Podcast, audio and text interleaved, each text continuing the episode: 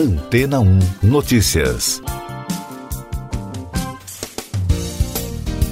Bom dia! O telescópio espacial James Webb completou no fim de semana a última etapa de implantação e já está em sua configuração definitiva para poder começar a exploração do cosmos. A previsão é que a missão tenha início em pouco mais de cinco meses. No Twitter, a NASA informou que a asa final do equipamento agora está implantada. Com isso, a equipe está trabalhando para garantir que ela fique no local certo. A agência explicou que o espelho principal do telescópio mede cerca de 6 metros e meio de diâmetro, grande demais para caber dentro de um foguete. Por isso, os dois lados do telescópio foram dobrados. Segundo informações divulgadas, a primeira dessas duas asas foi implantada na sexta-feira e a segunda abriu no sábado pela manhã, de acordo com o previsto pela equipe. A etapa de implantação do espelho foi um dos maiores desafios e um dos mais tensos devido à complexidade do procedimento. O telescópio espacial mais potente já construído depois do Hubble decolou em um foguete Ariane 5 na Guiana Francesa no dia de Natal e está a caminho do chamado ponto orbital a um milhão e meio de quilômetros da Terra. Equipado com tecnologia infravermelha, o Webb poderá enxergar as primeiras estrelas e galáxias que se formaram há 13 bilhões e meio de anos. O equipamento conta com um escudo térmico de 5 camadas, de 21 metros de comprimento, que atua como um guarda-sol, o qual garante que os instrumentos se mantenham à sombra para que possam detectar fracos sinais infravermelhos dos confins do universo. As informações coletadas poderão fornecer aos astrônomos uma nova perspectiva da formação do cosmos. Ainda segundo a Agência Espacial dos Estados Unidos, antes de comemorar, ainda há muito trabalho a fazer. Só quando a trava final estiver segura, o telescópio será completamente implantado no espaço. O sucessor do Hubble está orçado em cerca de 10 bilhões de dólares e é operado a partir de uma base da NASA na costa leste norte-americana, em Baltimore. E daqui a pouco você vai ouvir no podcast Antena 1 Notícias. Chuva põe 138 cidades mineiras em emergência. Prefeitura de Pará de Minas orienta moradores a deixarem suas casas imediatamente por risco de rompimento de barragem. Mais de 160 pessoas são mortas e 5 mil são presas em meio a protestos no Cazaquistão. As fortes chuvas que atingem a região metropolitana de Belo Horizonte causaram uma série de alagamentos e deixaram pessoas ilhadas na madrugada de domingo. Dez cidades foram atingidas. Segundo o Corpo de Bombeiros de Minas, o estado tem 138 cidades em situação de emergência. Desde o início do período das chuvas, em outubro, oito pessoas morreram. A semana começa com previsão de muita chuva para grande parte do país. O Triângulo Mineiro e o Vale do Rio Doce estão sob atenção, assim como todo o estado de Minas Gerais e do Espírito Santo. Pode chover forte também nos estados do Centro-Oeste e do Sudeste. A Prefeitura de Pará de Minas e a Defesa Civil recomendaram que os moradores da cidade e da região abaixo da usina do Carioca deixem as casas imediatamente, pois há risco de rompimento da barragem. Na região metropolitana de Nova Lima, em Belo Horizonte, um dique de contenção de água transbordou e interditou a BR-040 devido ao grande volume de chuvas na região.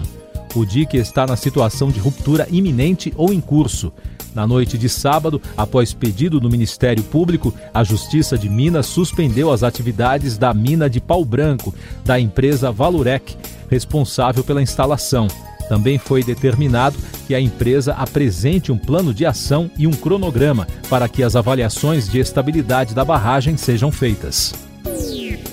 164 pessoas morreram e mais de 5 mil foram presas em meio aos protestos no Cazaquistão. O número foi apresentado em um relatório do Ministério da Saúde do país. As manifestações começaram no dia 2 de agosto contra o aumento no preço dos combustíveis, mas se somaram a outras insatisfações da população com a política e o governo. Segundo as agências internacionais, o conflito civil que tomou conta do país na última semana foi estabilizado. Os protestos motivaram o presidente Kassim Jomart Tokayev a solicitar apoio logístico da Organização do Tratado de Segurança Coletiva, liderada pela Rússia, para conter o movimento. Essas e outras notícias você ouve aqui na Antena 1. Oferecimento Água Rocha Branca. Eu sou João Carlos Santana e você está ouvindo o podcast Antena 1 Notícias.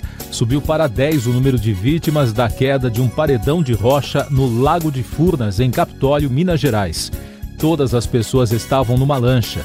As equipes de buscas não trabalham mais com a possibilidade de encontrar desaparecidos. Segundo o Corpo de Bombeiros, 50 militares foram mobilizados na operação de busca entre bombeiros e militares da Marinha, 11 mergulhadores, especialistas, quatro lanchas e três motos aquáticas, além do apoio de sete viaturas. A Covid no Brasil. A Agência Nacional de Aviação Civil informou que está monitorando os casos de doenças respiratórias em pilotos, comissários e demais profissionais do setor. O órgão também acompanha as medidas das empresas para minimizar os impactos causados pelos atrasos e cancelamentos de voos. A Latam cancelou 49 voos domésticos e internacionais programados para janeiro. A causa é o aumento de casos de Covid-19 e de influenza no país. Por meio de nota, a empresa anunciou que os clientes que tiverem o voo alterado podem remarcar a viagem sem multa e diferença tarifária ou solicitar o reembolso da passagem também sem multa. O Brasil soma mais de 22 milhões e meio de casos de Covid-19 desde o início da pandemia, com mais de 23.500 notificações em 24 horas. Com isso, a média móvel de casos nos últimos sete dias chegou a 33.100, a maior desde setembro do ano passado, com tendência de alta. O Brasil também registrou 50 mortes pela Covid nas últimas 24 horas, totalizando mais de 630 mil óbitos desde o início da crise. A média móvel dos últimos sete dias foi de 123, com tendência de alta.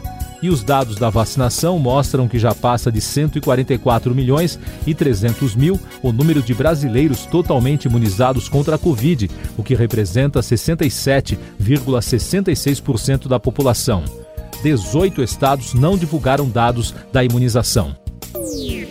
Destaques internacionais no podcast Antena 1 Notícias. Um bebê entregue a um soldado dos Estados Unidos no aeroporto de Cabul, no Afeganistão, durante a saída das tropas americanas da região, foi devolvido à família.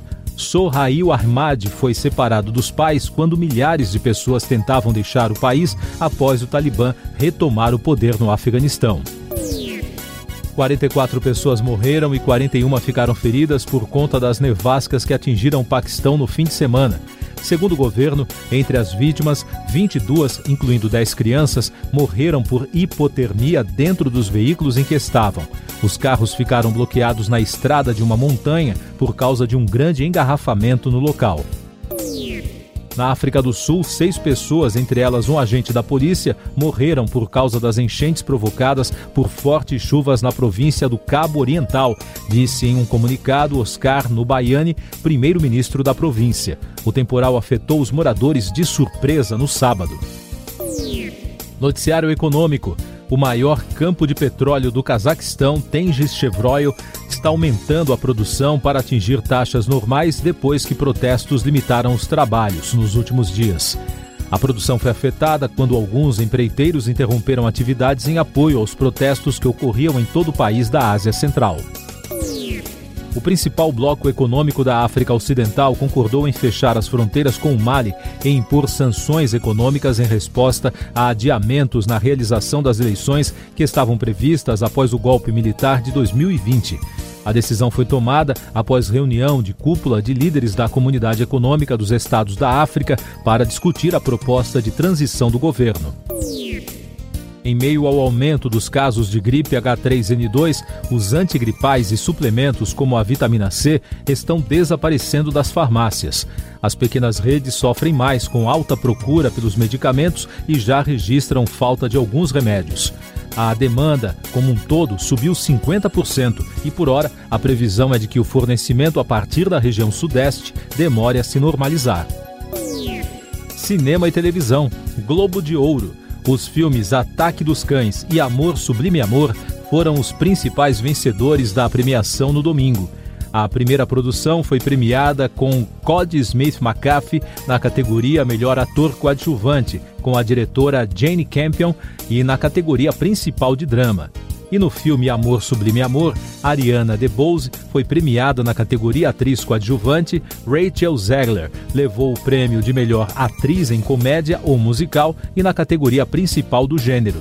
O Globo de Ouro não foi transmitido neste ano pela TV porque os organizadores enfrentam diversas críticas por falta de representatividade racial e, além disso, a premiação não contou com a presença de celebridades por causa do aumento de casos de Covid-19 nos Estados Unidos.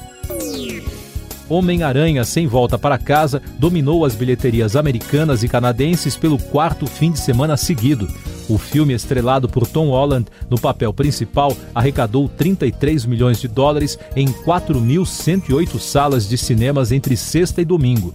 O total arrecadado nos cinemas já atinge 668 milhões de dólares. Música a cantora Sinead O'Connor culpou o governo irlandês pela morte de seu filho Shane O'Connor, de apenas 17 anos. O adolescente foi encontrado sem vida na última sexta-feira em Wicklow, após fugir do hospital onde estava internado em observação na semana passada. A artista fez o reconhecimento do corpo do filho e afirmou que jamais irá perdoar a Irlanda pela morte do jovem. Último destaque do podcast Antena 1 Notícias, edição desta segunda-feira, 10 de janeiro. Cientistas do Chipre anunciaram no fim de semana ter identificado uma nova variante do coronavírus. Batizada de Delta Cron, ela mistura elementos já identificados nas cepas da Delta e da Omicron. Pelo menos 25 casos foram registrados nos últimos dias. Agora, a comunidade científica tenta definir se a variante é mais ou menos transmissível ou mortal que cepas que já circulam no mundo. Siga nossos podcasts em antena1.com.br. Este foi o resumo das notícias que foram ao ar hoje na Antena 1.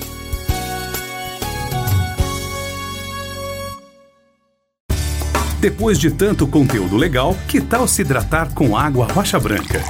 O consumo regular de água durante o dia traz benefícios para a saúde, como, por exemplo, manter a pele bonita e hidratada. Rocha Branca, da fonte direto para sua casa.